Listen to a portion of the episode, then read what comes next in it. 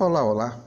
Eu sou Sebastião Marques, professor de Direito Tributário, e neste podcast vamos falar um pouco sobre imunidade tributária e isenção fiscal.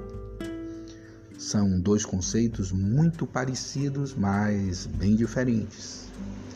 A imunidade é determinada pela Constituição Federal sobre tributação de certas pessoas ou certos fatos enquanto a isenção é o exercício da competência do ente da federação. Dois conceitos do direito tributário que levam leigos e até operadores do direito e profissionais da área fiscal à confusão é sobre essa diferença entre imunidade tributária e isenção fiscal. Não cause espanto.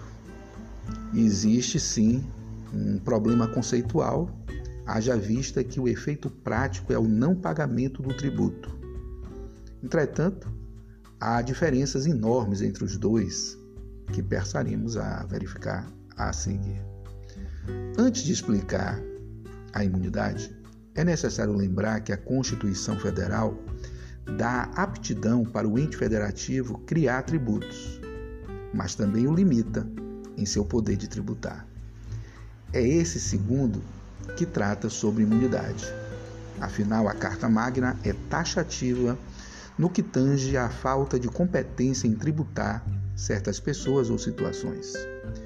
Isso fica evidente no artigo 150, inciso 6, alíneas A, B, C, D e E, e também no segundo parágrafo da Constituição Federal. Preceitua o artigo 150 sem prejuízo de outras garantias asseguradas ao contribuinte, é vedada, é vedado à União, aos estados e ao Distrito Federal e aos municípios, inciso 6, instituir impostos sobre a linha A, patrimônio, renda ou serviços uns dos outros. É a chamada imunidade recíproca. Instituir impostos sobre a linha B, templos de qualquer culto. É a chamada imunidade religiosa.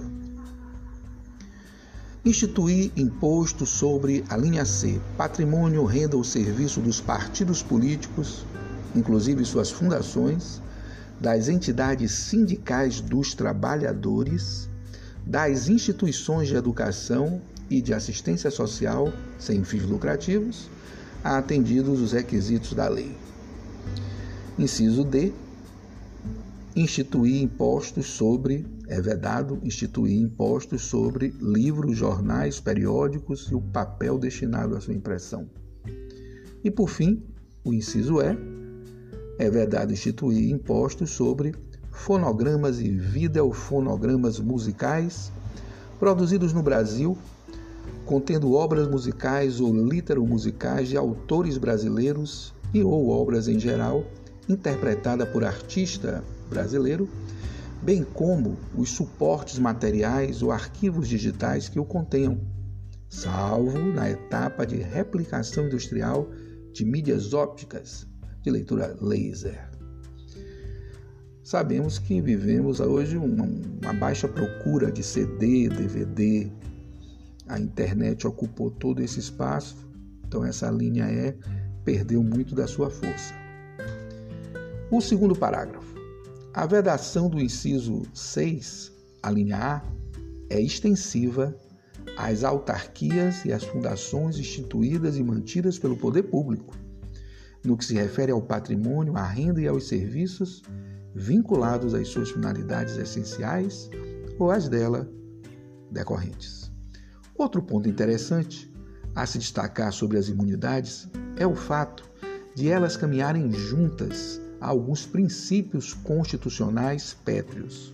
Por exemplo, a imunidade aos templos visa a liberdade religiosa, bem como a imunidade ao patrimônio, renda ou serviços dos partidos políticos visam a liberdade política. Por outro lado, a isenção não é vedação constitucional à aplicação e instituição do tributo, mas sim uma opção legal do ente federativo. E por esse motivo essa medida é mais frágil, tendo em vista a facilidade em isentar ou não determinada pessoa ou fato. Um exemplo simples é a questão do ICMS.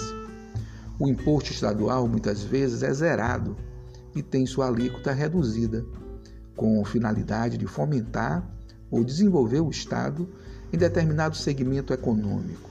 Ou seja, caso o Estado deseje cancelar essa isenção, basta modificar a lei.